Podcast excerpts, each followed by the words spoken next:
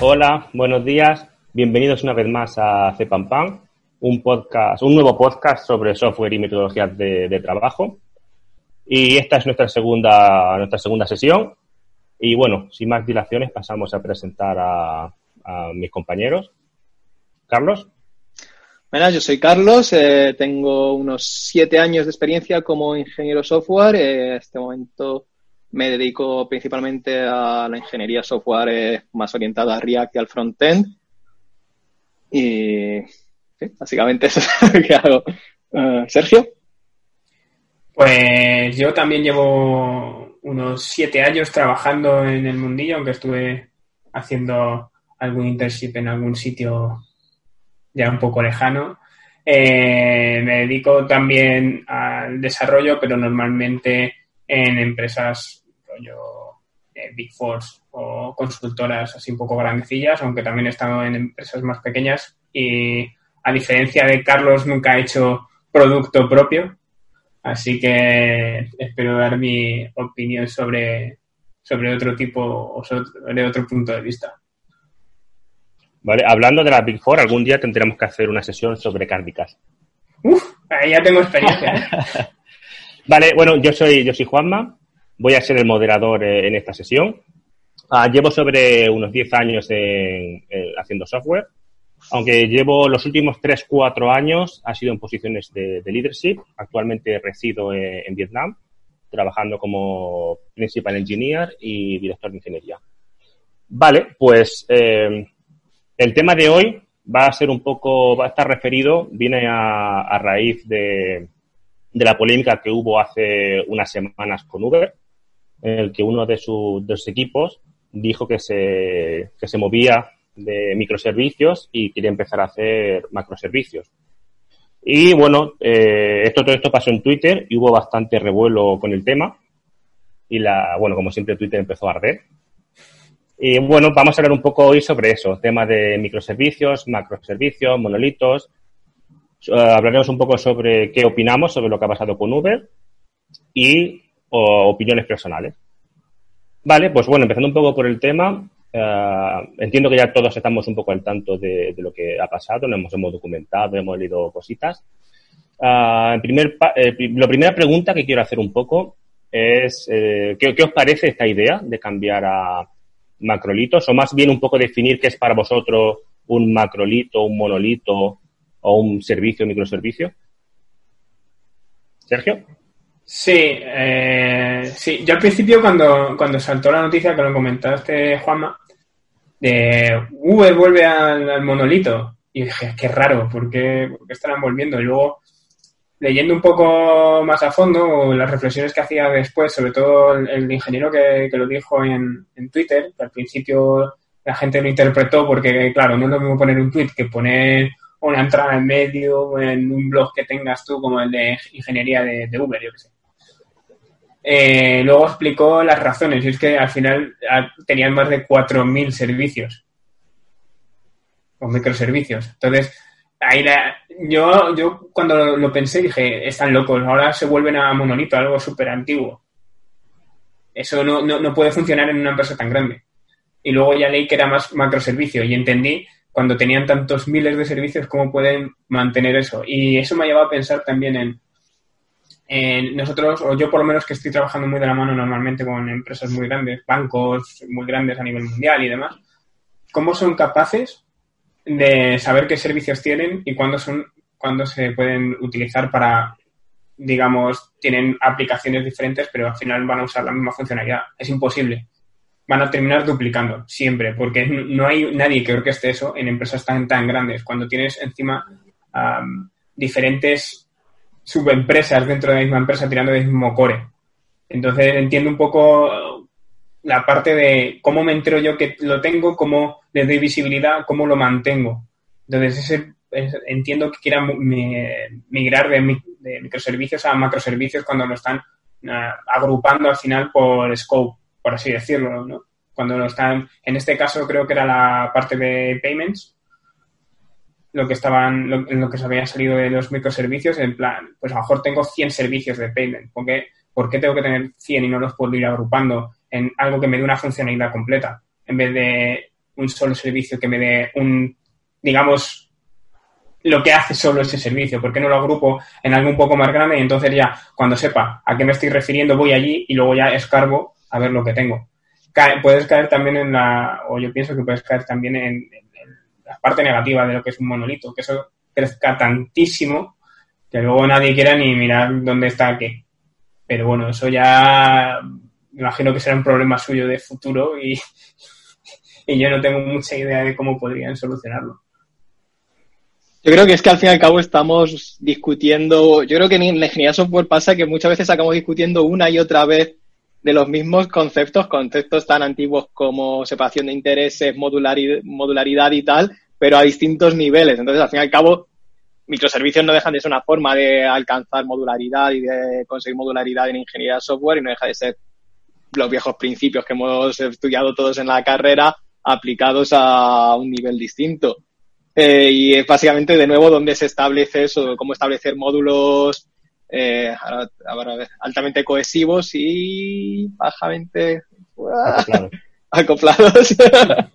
ya la universidad. Alta cohesión, bajo acoplamiento. Alta cohesión, bajo acoplamiento, y claro, y volvemos a ese tipo de problemas, solo que en otro tipo de. Y luego también, obviamente, está la perspectiva de negocio que es eso, eh, los equipos cómo están conformados, eh, cómo podemos tener comunicaciones eficientes entre esos equipos, cómo podemos asignar servicios a equipos. Entonces, para eso ya tenemos que atender simplemente a cuestiones que son puramente de negocios y al fin y al cabo es ese balance entre cuestiones de ingeniería y cuestiones de negocio. Pero es que creo que, claro, que no dejan de ser cuestiones que no tienen una respuesta absoluta y que se vuelven a discutir una y otra vez desde de distintos ángulos cada vez que pasa algo así. Pero claro, en el caso de Uber, pues obviamente yo creo que de nuevo atienden a cuestiones de negocio, pero es completamente normal y a cómo gestionar en determinadas partes, pues eso, un crecimiento de microservicios que yo lo he visto en, y luego hablaré un poco de mis experiencias con microservicios, pero yo lo he visto que empiezan a crecer los microservicios sin ningún orden ni concierto y empresas no tan grandes se empieza a saber que tienen microservicios que ya levantan más de una ceja y ya empiezas a pensar esto cómo puede ser que, como ha dicho Sergio, acaba siendo difícil de gestionar. También veo ahí un, puntito y es que has mencionado equipos, que para mí es algo que está también muy de moda, ¿no? Los equipos ágiles, bueno, lleva de moda algunos años, aunque en España, como vamos con un pelín de retraso, eh, está ahora en, boca de todos. Eh, cuando los equipos son autogestionados, cuando los equipos deciden cómo hacer las cosas, al final hay veces que algunos equipos deciden eh, emprender su andadura eh, eligiendo una arquitectura porque está de moda. Digo que hay veces, y no solo equipos, y, aquí he dicho equipos poniendo a lo mejor un poco el foco sobre todo en los equipos de desarrollo, pero muchas veces no son ni los equipos de desarrollo, sino que le vienen, le vienen impuestos de vamos a hacer esto con microservicios de gente que no sabe ni lo que significa un microservicio. Exacto, a ver, no nos engañemos, microservicios y lo que hablamos en, la, eh, en el podcast anterior de cultura ágil, al fin y al cabo tiene mucho de cargo knowledge, no sé cómo se dice en castellano, pero de eso, de cultura cargo, que simplemente oyes las palabras y, y te llega y entonces, ah, hemos oído que es microservicios y ágil es lo que hay que hacer, pues hacer microservicios y ágil sin tener ni clara cómo se va a definir esos servicios, ni tener una, eh, una arquitectura alto nivel definida, ni seguir un modelo de diseño, un patrón de diseño para esos microservicios y ya está, simplemente pues a la, hacer servicios pequeñitos y ya está, tantos como sean necesarios. Pues bueno, vale. Claro, es que yo leyendo un poco todo el tema de lo de Uber, eh, creo que les pasó un poco eso en el... claro, claro, no me estaba refiriendo tanto a Uber también decir eso. no, pero yo lo digo porque lo he escuchado, luego lo contaré también porque imagino que coincidiremos en algunas cosas, lo contaré bajo mi experiencia, pero eh, al final con lo de Uber lo que comentaban era, hace años ya sabían que iban a tener miles de servicios, pero nadie se planteó si ese, en ese momento iba a ser la mejor solución. Quizá por desconocimiento o quizá por moda, eso ya no lo sé, pero dijeron, aquí vamos a hacer microservicios porque es lo que creemos que está mejor o por lo que es la que la gente dice que es mejor. Y cuando dijeron, vamos a tener miles, nadie se echó, dentro de Uber, nadie se echó las manos a la cabeza, diciendo, seguro que esto va a ser eh, lo conveniente. También imagino que en las startups es más difícil, sobre todo, aunque Uber no, era tan pequeñita cuando migraron de monolito a, microservicios, pero el empezar con microservicios quizá te mete un overhead un poco sobre tu trabajo, ¿no? cuando es un equipo muy, muy pequeñito. Sí, claro. Bueno, yo es que yo le voy a resumir esto mucho. Al final es que todo es una mierda. Tienes un monolito, es una puta mierda. Tienes, haces microservicios y es una puta mierda. Haces macroservicios y va a ser otra puta mierda. Porque al final ni, lo que no puedes hacer, o lo que yo considero que no está bien, es irte a un extremo. O sea, que no puedes tener un, es mil personas trabajando en un monolito, o 50, vamos de falta irse al caso de Uber de mil personas, 50 personas, tener cinco o seis equipos de desarrollo en un monolito, sabes que eso te va a explotar. Porque no tanta gente tocando lo mismo, sabes que va a ser un problema. Luego, eh, si te vas a hacer microservicios puros en el que tienes servicios en los que tienes 50 líneas de código porque cojo un input A y devuelvo un output B y esta es tu función de microservicios y como así tienes 200 servicios que hacen eso, pues eso luego no hay quien lo mantenga. O sea, por muy, por muy eh, scope que tenga la funcionalidad, es que no tiene sentido que luego quieras añadir un campo un JSON, tienes un acoplamiento entre tantos microservicios que tienes que hacer una, tienes que hacer 18 pull requests para ir, pasando un nuevo campo en un JSON. Entonces, creo que el tema está en tener, tienes que tener un balance. Entonces, el tema de, empezar a usar macroservicios me, me, me parece bien, Luego habría que definir un poco qué es un, qué es un macroservicio o qué, se entiende con un macroservicio, porque yo sí que he visto esto en otras empresas, que un macroservicio acaba siendo un monolito que tiene tres o cuatro mm, servicios pequeños como si fuese un planeta. Tienes el macroservicio y tres o cuatro microservicios girando alrededor suyo. Hmm. Y acaba siendo Es toda la lógica de negocio en un sitio y luego que si usuarios, que si no sé qué, eso yo también lo he visto en bastantes sitios, pero sí. Entonces, claro, eh, es, difícil encontrar el balance para... De todas maneras, no sé quién fue quien dijo que... A lo mejor estoy citando a alguien, a lo mejor no, pero que al fin y al cabo la ingeniería de software no es más que el arte de mover complejidad, y es lo que tú dices. Al fin y al cabo, si la, o sea, la complejidad va a existir, y da igual que la distribuyas en mil servicios o en un mini o en un monolito, si no sabes gestionar esa complejidad de forma acertada. Obviamente va a haber ventajas y desventajas conforme a redes y tal, pero esa complejidad no va a desaparecer, esa complejidad simplemente la está distribuyendo de una forma o de otra. Entonces, simplemente, ¿qué haces con esa complejidad? ¿Dónde la pones? ¿La pones en mil microservicios la pones en un solo servicio y luego ya como resuelves otros problemas de cara a redes, escalabilidad, etcétera, etcétera? Obviamente se va a ver afectado a cómo distribuyas esa complejidad, pero no va a dejar de existir dicha complejidad. Sí, claro. Hubo, había una charla, tiene ya bastantes años, de, un chaval que trabajaba de Valencia que trabajaba en GitHub, que se llamaba Monolito Gafotas. Si, si podéis, si tenéis oportunidad de verla, es muy buena y habla un poco de, creo que, creo que era de cuando GitHub, hablaba sobre GitHub y de alguna cosa que hicieron de que tenían un monolito y lo, lo partían a servicios. Les comentaba el tío, bueno, es que si tú tienes un monolito que es un gran montón de mierda, porque tú ese monolito lo partas en microservicios, luego que has hecho ha sido esparcir la mierda por todo el salón. Pero la mierda es la misma, pero en casos más pequeños. Al final, si tu arquitectura no es buena, no es buena ni monolito ni servicio. Sí. Entonces, bueno, creo que a Uber 4.000 servicios o 4.000 repositorios, lo que tengan. A mí, no sé, tampoco sé cómo de grande es Uber, porque a mi juicio, desde fuera, no creo que el, Uber como, como, producto sea, tenga una complejidad mm, demasiado. O sea, no, no, tiene un producto que digas, uff, qué complicado es Uber salvo que tengan más, más cosas aparte de el tema de, los taxis, no me da la impresión de que sea súper complicado de hacer. Entonces, tienen, pero luego tienen bastante tema en predicción de, sobre todo el tema que, por ejemplo, de los precios, de cómo saben qué precios van a ser más caros, predicción de dónde va a llegar el usuario. Por ejemplo, por ponerte un ejemplo, yo cuando llego a estaciones de tren, eh, te pone cuáles son los mejores sitios para recogerte, y todo eso al fin y al cabo acaba siendo información de V. Creo que no está completamente, no está, no la sacan de terceras partes. O sea, por ejemplo, el que la parada de taxi de tal sitio está aquí o aquí, o que pueda parar el taxi en un sitio o en otro, eso todo al fin y al cabo es información de Uber que supongo que sale todo de su sistema de software y de, supongo que hacen análisis inteligente de datos y tal. O sea que eso no creo que sea sencillo. Igualmente, 4.000 servicios me parece que alguien se ha venido muy arriba. Con el, con el tiempo, con el paso de los años, eso se ha ido un poco de, mate. No, no, Yo ahora mismo en mi cabeza no soy capaz de imaginarme un, un negocio que necesite 4.000 servicios distintos. O 1.000. Yo 4.000 te digo que no. 4.000 ¿eh? no, pero cerca de 1.000 he visto, ¿eh? En negocios bastante más pequeños que Uber yo he visto cerca de 1.000. En negocios bastante me parece, me parece ahí un exceso de sobreingeniería de, de Sí, sí, sí, lo hay, pero vamos. Yo, por ejemplo, lo que quería decir también es que a mí, para mí, microservicios como arquitectura se presta muy bien al...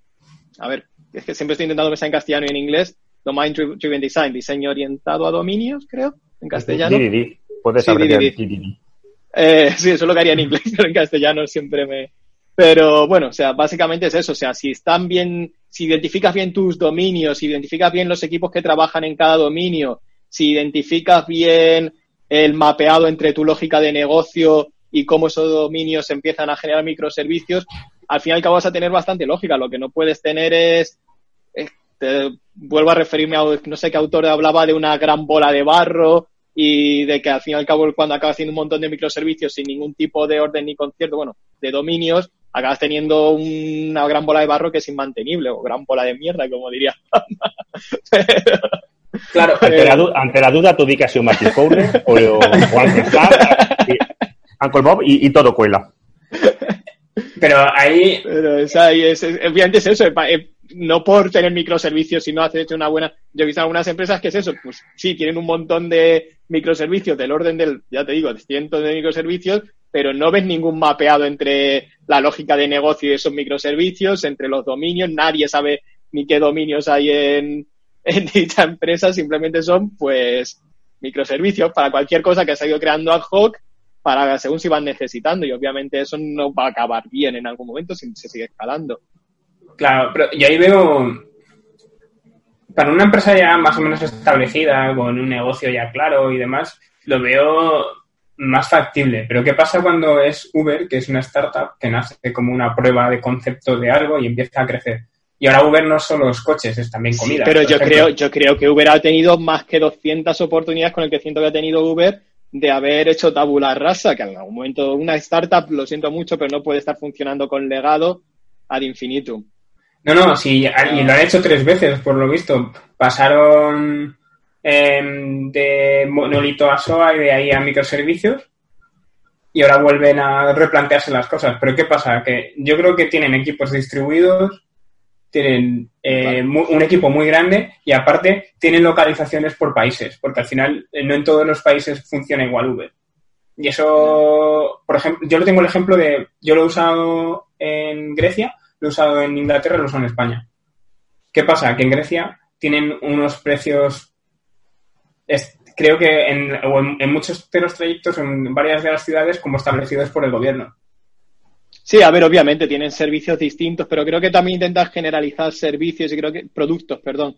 Intentan pro- tienen distintos productos y creo que intentan hacer productos lo más propiamente generales posible y supongo que esos productos se intentarán desarrollar de una forma u otra y las lógicas de negocio asociadas a esos productos se intentarán generalizar lo más posible para ahorrar costes y yo qué sé, UberX, Uber no sé cuánto, al fin y al cabo, pues sí, aquí en el Reino Unido tendrán que funcionar de una manera porque son private cars y tienen unas reglas y no pueden poner unos precios, tienen unos precios mínimos y tal.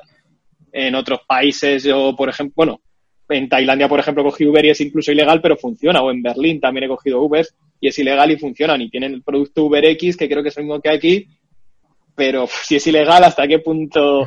Bueno, claro, luego eso ya hablamos de otro tipo de problemas con Uber que se dedica a fomentar ese tipo de negocios en países Claro. en los que no, so- no- no es legal, pero bueno. Sí, pero ahí lo que, lo que digo es, ellos nacieron en Estados Unidos, que al final tienen un concepto sí, en de negocio Estados Unidos completamente diferente. En Estados Unidos cuando cogí Uber tienes ahí todos los productos, casi. En Estados Unidos tienes el Uber de lujo, el Uber X, el Uber no sé cuánto. Y tienen hasta helicópteros. Sí, Y no es, o sea, es que, y, y aparte que el modelo de negocio es diferente porque allí no tienen restric- las restricciones o casi restricciones como en otros países, sobre todo en Europa. Y- pero lo que veo es cuando a mí, por lo menos, se me ha planteado y todavía no he encontrado una solución buena y no he visto que nadie haya encontrado una solución buena. Cuando una empresa que tiene una posición grande en varios países o en muchos países, ¿cómo haces algo cuando tienen sobre todo eh, distintas leyes a las que acogerse, mm, distintas metodologías de trabajo porque ya se han establecido por su cuenta, porque bien han comprado eh, una empresa que existía en ese país o porque formaron un equipo directamente en ese país y lo empezaron a hacer de manera independiente el desarrollo para ese país? Luego, cuando intentas pensar de nuevo cómo establecer eh, unas guidelines para, para seguirlo en el próximo desarrollo, cuando hacen eso que he dicho tú, una tabla rosa, cuando se lo cargan todo y lo vuelven a hacer, luego empiezan a ver que o bien los equipos localizados en los países o bien eh, las limitaciones legales que tienen les hacen cambiar un poco esos procesos, esos... Pero hay un mal trabajo de análisis de negocio, Sergio. Eso ya no estamos hablando tanto de ingeniería. Yo no, yo no veo ningún problema de ingeniería. Yo creo que la ingeniería es más capaz de, capaz de servir ese tipo de problemas, generalizar y tal. Yo veo un problema de análisis de negocio de que no se ha hecho un análisis de negocio suficiente, que hemos entender este mercado, ser capaz de identificar cómo nuestros productos pueden generalizarse hasta qué punto y hasta qué punto tienen que especializarse para cada mercado, pero eso veo un problema estrictamente de análisis de negocio, que obviamente tiene sus implicaciones en la ingeniería. Pero si una empresa del tamaño de Uber no es capaz de identificar antes de ir a un mercado qué impacto puede en su producto a nivel de negocio, pues, oye. Y, sobre todo a nivel legal. Saber las leyes que hay en, eso, en ese país y cómo le va a afectar al trabajo que, van a hacer. Claro. eso sí, pero de todas maneras, ahí lo de las leyes es complicado, porque sobre todo en el tema V, en otros temas es más, a lo mejor es más sencillo, pero en el tema V, muchas veces las leyes se han hecho después de que Uber entrara. Porque no había ese caso antes de esa necesidad también todos teníamos guardado en la base de datos los emails hasta que yo eh, llegó el GDPR. y siguen guardados. Y, nos dijo, bueno, os voy a contar una cosa. Y siguen guardados, ya te digo yo que... y se hizo una tabla más y simplemente sacó otra tabla. Con un key único y ya está. Bueno, vamos a pasar a otra, a otra pregunta. Tengo, mira, hablando, eh, Sergio antes ha comentado una cosa sobre el tema de, startups y me parece un tema interesante. O sea, eh, voy a preguntar el siguiente tema. Vosotros imaginaros que vais a montar una startup, un producto nuevo. ¿Vosotros empezaríais haciendo un monolito? ¿Qué arquitectura usaríais? ¿Un monolito? ¿Microservicios? ¿Qué creéis que es la, la, receta que puede ayudarte a Voy a hablar como alguien que tiene experiencia de primera mano en esto y a lo mejor por eso estoy bias, estoy, tengo una visión bastante particular.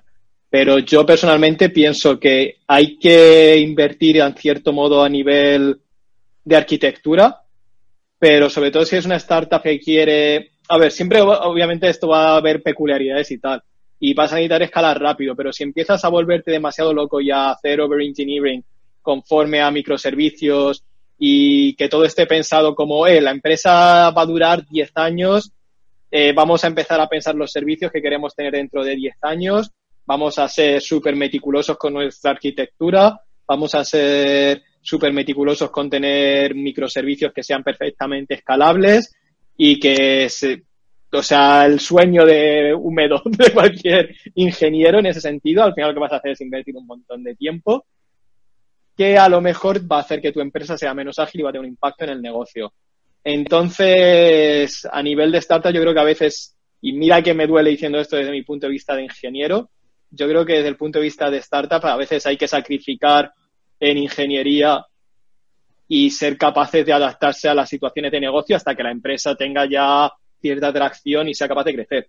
Si la empresa necesita escalar y por cuestiones de ingeniería la empresa no es capaz de escalar, ahí sí que va a haber un problema, pero aún así, oye, pues a echarse la, a veces hay que hacer las chapucillas que a nadie nos gusta hacer, pero yo creo que es más importante en una startup al principio ser capaces de responder de forma ágil y de forma rápida a las expectativas del negocio, antes que tener una arquitectura perfecta y que sea escalable y que sea conforme a que va a durar para toda la puta vida. Y, ahí tengo como un conflicto de intereses. Uno cuando hablamos de este tema, yo me empiezo haciendo mi propia startup. Entonces, cuando tú empiezas a hacer un proyecto eh, que sientes como personal, ahí entras un poco en, el tema de qué es lo que me gustaría a mí hacer. Y es cuando puedes caer en el error de intentar hacerlo todo perfecto desde el principio. Ya sabemos que eso es un error enorme porque al final no vas a terminar sacando nada. Entonces, cuando termino de pensar, al final, ¿para qué quiero hacer una startup?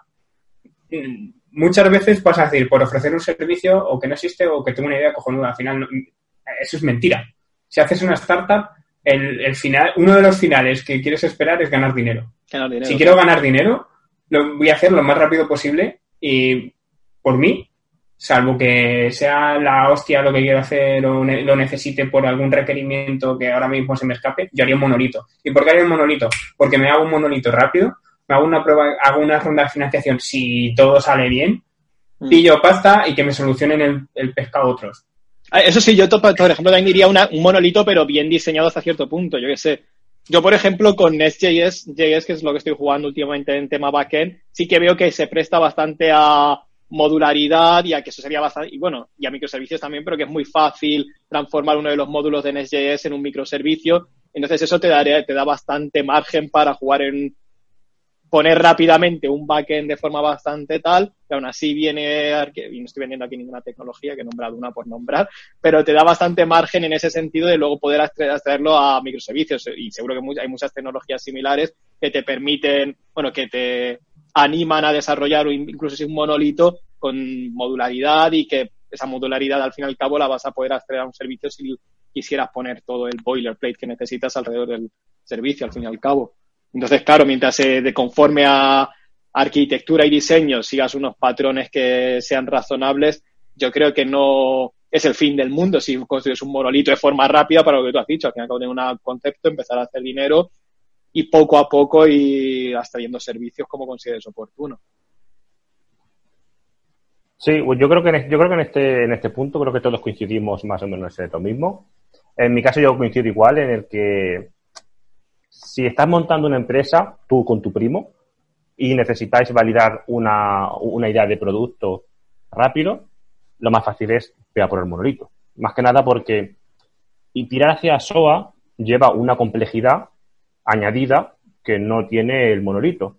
Luego el monolito tendrá sus cosas malas, al igual que sus buenas, al igual que SOA, pero SOA tiene la complejidad de que tienes que lidiar con la red, te va a complicar las pipelines de, CI. Bueno, tienes que desarrollar ciertas cosas de más que con un monolito no tienes. Si tú al final, cuando estás desarrollando un producto, sobre todo en los primeros meses o en el primer, los primeros años, tú lo que quieres invertir el tiempo es en producto.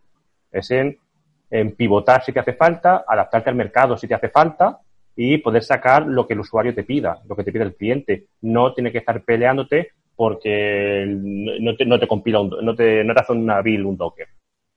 O cuatro Docker. O la red es inestable y se te cae uno de los servicios. O acabas pasando por el aro de pagar a Azure y Azure en cuanto empieza a crecer las cosas, los precios se te acaban yendo un poquito de... quien dice Azure dice cualquier, de nuevo estoy nombrando casos, pero cualquier tecnología que al fin y al cabo sí que te levanta un poquillo el trabajo, luego empieza a tener unos costes asociados, al fin y al cabo, que si no es tiempo, es dinero. Bueno, y el tiempo es dinero. Sí, claro, pero bueno, tienes que decidir. Al final, para, para, para ganar dinero, o sea, al final tú si quieres, eh, si te empieza a escalar el negocio y empiezas a gastarte dinero, es una buena señal. Quiere decir que la gente te está usando, con lo cual, pues, deberías de estar ganando mm. suficiente dinero para poder mantener esa infraestructura. Pero sí, es como tú has dicho antes, Carlos, de invierten en una arquitectura, que al final la arquitectura más o menos eh, no tiene que ver tanto con físicamente luego cómo construyas tu, aplicación. Da igual que al final tú tengas un monolito o tengas ocho servicios. La arquitectura va a ser más o menos la misma, o al menos lo que llamamos eh, cuando haces DDD, tus dominios van a ser los mismos, tus bounded context van a ser los mismos. Este, física, estén, voy a decirlo físicamente, en, un, en el mismo container o esté dividido en tres. Entonces, bueno, invierte en que tu arquitectura sea buena, hazlo lo más rápido y fácil posible y ya después irás extrayendo conforme te haga falta. Al final, todas las empresas grandes, cuando deciden romper el monolito, es cuando les hace falta. Cuando tienen un problema de escalabilidad o los costes se empiezan a disparar de tener que mantener muchas réplicas del monolito, es cuando deciden, bueno, ahora es el momento de empezar a romperlo. Cuando quieres asignar equipos a partes, pero al fin y al cabo sí que es cierto que es más fácil trabajar en un servicio que trabajar en un monolito. Y si tienes un equipo dedicado a un servicio concreto que trabajan tres equipos trabajando en un monolito, luego pues dentro del rato conflictos, todo el rato va a ser un pitote que mejor al fin y al cabo acaba rompiendo ese monolito. Pero claro, que es lo que, lo que, hemos, lo que has dicho perfectamente, que ese monolito puede ser fácil de romper o difícil de romper. Normalmente suele ser difícil de romper siempre. Sí, bueno, sí. más, difícil o imposible. Claro, porque tú al final el monolito no lo rompes a los tres meses de hacerlo. Tu monolito lo rompes a los tres años, a los cuatro, a los cinco. Ahí han pasado ya muchas manos y ahí ya ha llegado un momento en el que se te ha olvidado tanto la modularidad que querías tener para luego extraerlo. Llega un momento en el que, pues bueno, pues tienes lo que tienes. Sí, y no solo eso, que es que al final cuando lo decides romper muchas veces lo que ha pasado y por lo que se han empezado a hacer Big Bangs, ¿no? Como dicen algunos, a rehacer de cero y en un momento cambio de uno a otro, eh, de un esquema a otro, es porque al final el conocimiento de quién hizo ese monolito o, o esos trozos del monolito ya no están en la casa tampoco. O sea, es que encima no hay nadie que te pueda decir qué hay y por qué está hecho así y por qué no está hecho de otra manera. Entonces, y es tan grande que es imposible que alguien se siente y empiece a analizarlo, porque es que es gigante. Entonces, ¿qué hacen? Pues lo rompen, pero no es que lo rompan en trozos, es que directamente se imaginan cómo lo tendrían que hacer ahora lo vuelven a hacer de cero. Normalmente cuando lo he visto yo, vamos. Uno de los mayores problemas que yo he visto con monolitos son los hilos de conocimiento. Al final llega el, que los que más años llevan en la empresa son los que mejor conocen el monolito y son los únicos con confianza para tocarlo. Entonces, al final, todo el mundo que lleva menos tiempo acaba yendo a los mismos, a preguntar cosas y al final esa gente con el síndrome, con el complejo de héroe, son los que se pueden arreglar las cosas y siguen acumulando conocimiento y la otra gente sigue sin cogerla. Por servicios al menos lo tienes más o menos el conocimiento repartido. Te diría que yo también lo he visto pasar, he visto pasar eso muchas veces en microservicios, ¿eh? te diría. Que obviamente en monolitos es más fácil tener ahí silos de conocimiento, pero he visto en, en microservicios también gente que es que solo hay una persona que es la que entiende todas las decisiones que se han hecho a nivel de, obviamente, la persona que más tiempo lleva, que suele tener un cargo más alto, es la única persona que es incapaz de entender cuáles son todos los microservicios, lo que está hablando antes Sergio de que por qué hay 3.000 microservicios y al fin y al cabo no deja de ser, probablemente haya una o dos personas que sepan por qué están esos 3.000 microservicios y te sepa nombrar todos y esa persona le interesa que eso siga siendo así porque al fin y al cabo tiene poder sobre la empresa. Pero vamos, que eso sucede, yo creo que eso es un problema que sucede en las empresas siempre que no esté bien documentado. A, partir, de, a, partir de cierto, a partir de cierto volumen, obviamente, nadie puede, casi nadie puede tener en la cabeza cómo funciona toda la arquitectura de su, de su negocio, salvo que lleve X años allí y ha sido el que la ha parido. Entonces, mm. al final, claro, ahí también la experiencia de, del negocio también está ahí. Lo que pasa es que mm. hay arquitecturas que te, que te ayudan a esparcir el conocimiento y otras que te ayudan menos. Al final, tú en un monolito cuando quieres tocar una clase en particular, tienes que tener mucho cuidado porque no tienes por qué saber que hay otras funciones de ahí que está usando esa, esa clase que no debería de estar usándola. En servicios, eso es más difícil que pase porque al final están, están aislados los componentes. En monolito es, muy, es muy fácil que eso pase. Llamar a user.tal desde un sitio donde no tendrías que llamarlo, pero bueno, si están aquí las clases, ¿por qué no voy a usarlas? Que también tiene sentido. Sí, sí encima el testing también, como el testing se te complica muchísimo, porque el hacer tests de un, de un microservicio al final, pues bueno, ahí lo tienes, ¿no?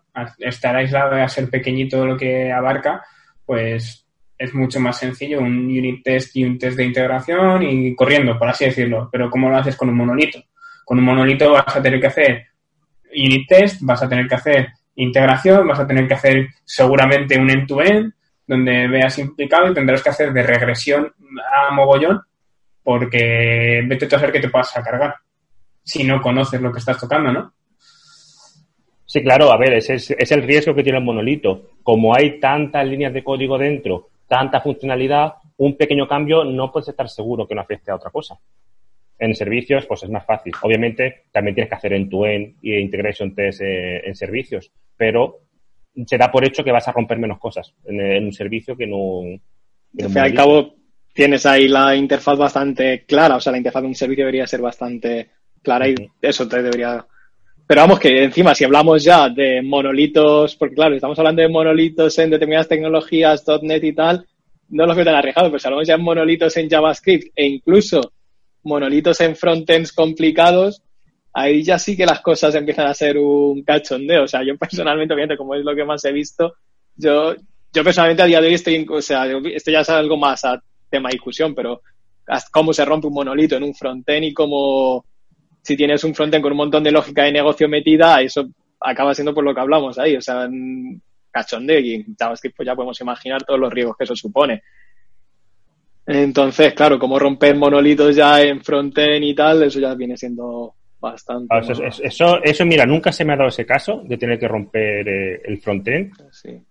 Pero si ahora pensándolo así un poco así en rápido, si tienes mucha lógica de negocio en el frontend y quieres extraerla, solo se me ocurre que acabas rehaciendo entero el frontend. O sea, no, no se me ocurre una manera de poder extraerlo, porque al final sacar todo eso y llevártelo al backend implica que casi vas a tener que rehacer la No, no, desde luego que no, sería llevarte la lógica de negocio al backend, pero por ejemplo, a ver, siempre sería, asumiendo que ya estás usando frontends más modernos, usando frontends con React o usando frontends con Angular o Vue, que al fin y al cabo sí que te permiten una modularidad. Si estás usando obviamente un frontend que no tiene ningún tipo de concepto de modularidad, es completamente absurdo. Y luego ya como vas trayendo esa modularidad y cómo vas componiendo con dicha modularidad, pues obviamente es el mismo, deja de ser el mismo problema. Es, pero si has definido tener esa lógica de negocio en el frontend, quiero pensar que hay una razón por la que la tienes en el frontend y en el backend. Quiero pensar que necesitas que ese cálculo sea rápido, que estás, y por alguna razón tienes que tener esa lógica en el frontend. Pero vamos, yo personalmente he visto monolitos de frontend, he visto aplicaciones de React gigantescas que son pesadillas de por dónde meter la mano. Y ese es un problema que yo creo que va a ir creciendo y va a ir viéndose más. O sea, al, momento que estamos moviendo mucha complejidad del backend al frontend, todos los problemas que hemos resuelto en el backend, que más o menos ya creemos, bueno, y, ahora sí seguimos teniendo, como estamos discutiendo, los vamos a ver reflejados en el frontend y donde es más difícil de gestionar porque obviamente no tenemos microservicios y no tenemos un sistema distribuido en el frontend que al fin y al cabo está haciendo toda la computación en un, solo lugar. Entonces, como atacar esos problemas es algo que, bueno, yo al menos sí que estoy viviendo de primera mano y muy en mis carnes y no deja de ser algo que es, sigue siendo lo mismo, lo que estamos hablando antes, eh, lo que dije al principio, que son viejos problemas de ingeniería aplicados a nuevos contextos, que es modularidad, separación de intereses, etcétera, etcétera, etcétera. Son problemas cíclicos que siempre vuelven. Cada, creo que cada, cada ciertos años siempre está eh, la vuelta del monolito, luego después, ahora los servicios, luego ahora event sourcing, ahora la, siguiente que se haga dentro de unos años, luego el ciclo se cerrará y volveremos otra vez, otra vez monolitos. Estamos siempre con las mismas, las mismas discusiones. Vale, un último tema que quería comentar. No es tanto a raíz del tema de Uber, pero creo que viene un poco a raíz de esto. Hace la semana pasada, creo, se publicó un artículo en, creo que fue en Medium, de un ex trabajador de Spotify, que, bueno, pues me estuvo rajeando un poco, y comentaba que todo este tema de, Spotify, de, de, los chapsters, de Kills, de cómo, del tipo de organización que, de Agile que tenían en Spotify, que parece ser que hasta dentro de Spotify no era tan bonito como lo pintaban. Parece ser que en Spotify tampoco funcionaba lo que ellos tanto decían. Y al final, en Uber, parece que también ha pasado algo parecido. Uber siempre ha sido una de las empresas, por, por temas de escalabilidad, bastante puntera en temas de tecnología y ha sido una empresa que siempre ha empujado mucho por el tema de, servicios y de trabajar de esta manera. Y ahora parece ser que están empezando a recular. Entonces, ¿hasta qué punto parece que estas empresas venden un poco de humo? Eh, todas venden humo, eso para empezar. Pero también yo, al menos la fama que tiene aquí en Reino Unido, tanto Uber como Spotify, en Reino Unido Spotify tiene mejor fama como employer que Uber, ¿eh? Mucha mejor fama. Eh, Facebook también tiene buena fama, pero Uber por lo general no tiene muy buena fama como... También es cierto que no tienen ingeniería aquí. Por ejemplo, Facebook y Spotify sí tienen mucha ingeniería aquí en Londres. Eh, y creo que Uber no tiene ingeniería, creo que es, o si la tienen, pero vamos, que en general no tiene fama de ser una empresa en la que se merezca la pena tanto trabajar, pero esto desde mi punto de vista de lo que yo he ido oyendo. Entonces, ¿Pero por tema, tecnológico? Tema de recursos humanos, tema de recursos humanos. Pero al fin y al cabo acaba, yo es que acabo pensando que todo esto acaba, acaba viendo ciertas sinergias que al fin y al cabo van, si alguien no está feliz trabajando, eh, el input, la, cómo se conforman los equipos influye en cómo estás trabajando, eh, cómo se forman los equipos influyen en las decisiones de ingeniería, que al fin y al cabo las decisiones de negocio, que al fin y al cabo acaban siendo sinergias que todo influye en todo. Entonces yo sería más escéptico en el tema de las decisiones de ingeniería de una empresa en la que yo consigo que los ingenieros no están contentos que una empresa en la que consigo que los ingenieros están contentos. o sea, yo lo he vivido, si el equipo está bien formado, hay lo, en lo que trabajo está tal, y la mayoría de empresas de tecnología, al menos aquí en Reino Unido, no explotan a niveles, o sea, son empresas en las que es agradable trabajar. a mí la diferencia es eso, al fin y al cabo, que los equipos estén bien conformados, que hay una buena relación entre equipos, que el trabajo sea fluido, etcétera, etcétera. Volviendo a eso, Uber creo que no tiene ingeniería aquí, entonces no sé si la mala fama que tiene Uber es por ingeniería o en qué nivel. Pero es eso, entonces, se me ha que estábamos hablando, porque creo que me he ido yo por la tangente. Bueno, el tema de estas grandes empresas. Sí, que, venden mucho humo, que venden al fin y al cabo, sí, venden bastante humo de, y son las primeras interesadas en que lo que hemos hablado antes, de que mucha cultura a cargo y son las primeras interesadas de que esa cultura a cargo, ya sea microservicios, sea ya, sea lo que sea, salga de ellas. Y nosotros fuimos los primeros en hacer y si se le pone el nombre de nuestra empresa, mejor. Y si son squads eh, Spotify, pues casi mejor que todo el mundo lo llame squads Spotify y esa cultura cargo, aunque a lo mejor a tu empresa no le vaya tal, venga de ahí porque al fin y al cabo es publicidad y al fin y al cabo la empresa acaba haciendo un nombre y al fin y al cabo son acciones que la gente va a comprar y así es como funcionan muchas empresas del sector tecnológico a día de hoy a base de conseguir inversión. Entonces, así es como genera cierto renombre que genera inversión. A mí esto... quiero hacer un inciso en esto, una, una pregunta derivada a esto.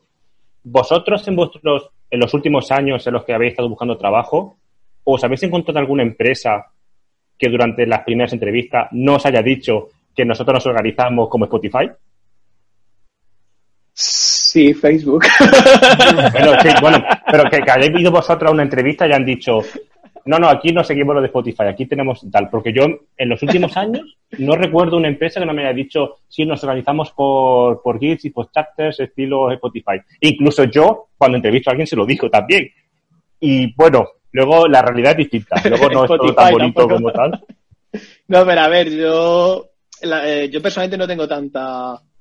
eso me ha pasado tanto. O sea, las empresas más pequeñas a lo mejor sí que toman más inspiración de empresas más grandes las empresas grandes entre ellas no, no se inspiran, obviamente, o no reconocen esa inspiración en otras empresas. Yo sí que he visto, sí, empresas más pequeñas sí que dicen, oye, hemos organizado los equipos como tal, hemos hecho tal como tal, pero las empresas más grandes, obviamente, ya si te vas a Uber, Facebook, Spotify y tal, incluso ya no estoy hablando de empresas tan grandes, empresas ya del orden de los cientos de ingenieros, no tan reconocidas como las que acabo de nombrar, también empiezan ya a establecer sus propios procesos y no les gusta tanto reconocer la inspiración en procesos de otras compañías. Pues esa es mi experiencia personal al menos. Eh, yo a esa última pregunta, pues es que tampoco he hecho muchas entrevistas últimamente y las bueno, tú, trabajas para bancos, a ti ya sabemos que no.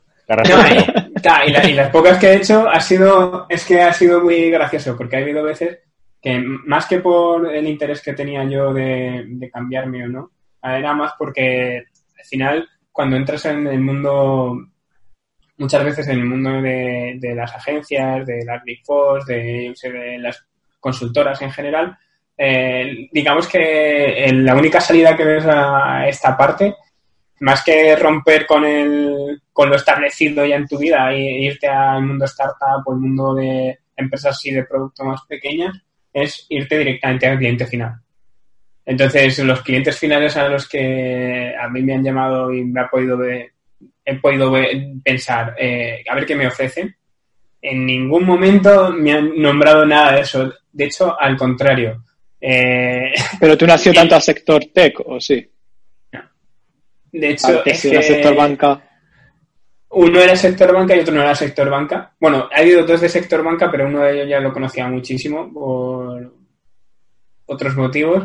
Y el otro es un banco que, que se, digamos que se quiere caracterizar porque son muy modernos, muy enfocados a, a Internet, a somos muy guays y demás. Y la otra empresa que se sale del sector banca eh, de hecho, esta la voy a comentar porque era, era una energética de renovables. ¿Cómo se llamaba? Ah, no me acuerdo. No digo el nombre porque no me acuerdo, no porque no quiera. Pues también iban en plan, somos muy guays, somos súper modernos, somos renovables, verde, super zen. Y lo primero que me dijeron fue, aquí se trabaja mucho, aquí se trabaja mínimo de 8 a 8. Y aquí se trabaja lo que te diga tu jefe. Entonces, muy de Guilds no era, pero curiosamente. Seguro, seguro que en Spotify decías lo mismo. lo, curioso es que mi empresa, y ahí quería yo comentar algo, es lo que, sobre todo de lo que tú has dicho al principio, se están empezando o intentando organizar en guilds. Pero ¿qué pasa? Hay, hay, hay algo muy complejo, que al final vienes de una empresa y quiero meter otro concepto que no sé si habéis lo, habéis eh, vosotros leído en algún momento o habéis ido a alguna charla o visto alguna charla, es el tema de los paradigmas de organizacionales o como se digan eh, de las empresas por, organizados por colores. Desde el rojo, rojo al til, al, azul turquesa o azul marino, lo que como queréis llamarlo.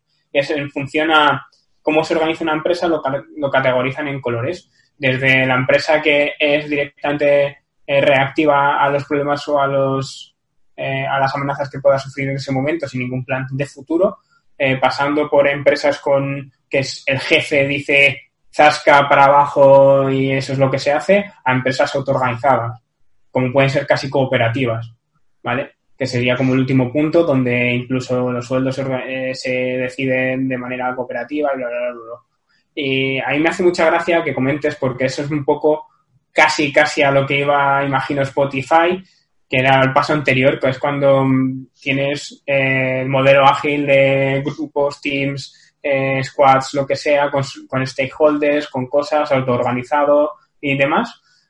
Y al final eso era mentira. Al final eso es un espejismo donde hay alguien que te va a decir, tú lo haces sí o sí, me da igual lo que tu, equipo decida en un momento, porque cuando llega el momento crítico nunca ha cambiado la empresa.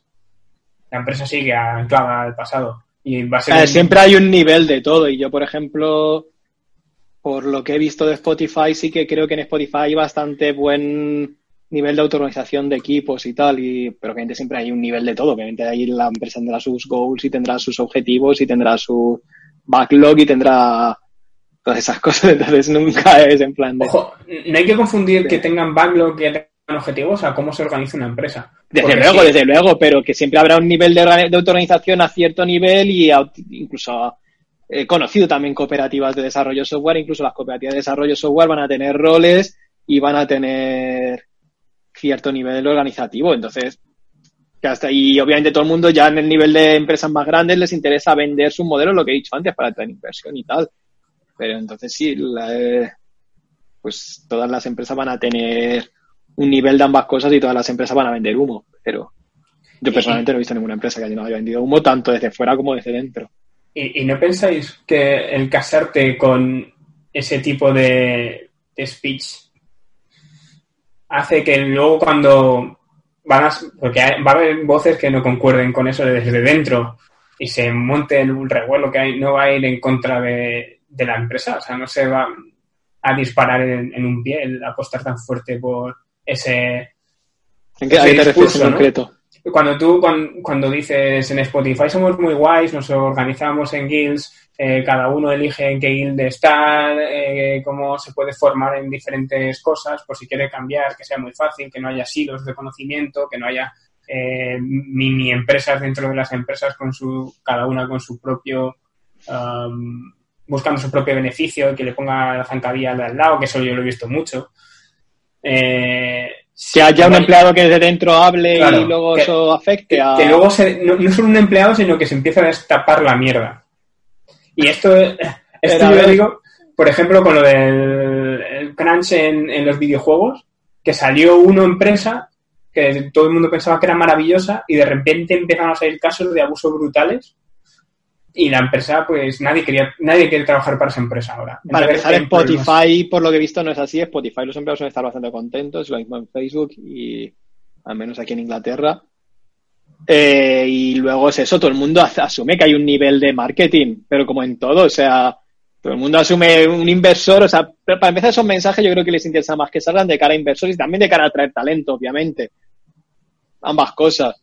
Tú, pero incluso yo cuando yo voy a entrevistas y probablemente sea una personas que más ha hecho entrevistas, evidentemente, por mi situación, y cuando voy a entrevistas yo sé hasta qué nivel me están bullsiteando y hasta qué nivel pero me obviamente veo entre líneas, o sea, todas las empresas me van a decir que son ágiles, todas las empresas me van a decir que tienen microservicios, que es lo que estamos hablando al fin y al cabo que ya estamos divergiendo bastante, todas las empresas me van a decir que tengo posibilidad de progreso, todas las empresas me van a decir que puedo trabajar en distintos roles, eso me van a decir todas las empresas, pero ya es cuestión mía hasta qué nivel veo entre líneas, hasta qué nivel hay cosas que me gustan, incluso en el proceso de selección, hasta qué nivel, y ya ahí voy eligiendo y ya voy a ir filtrando.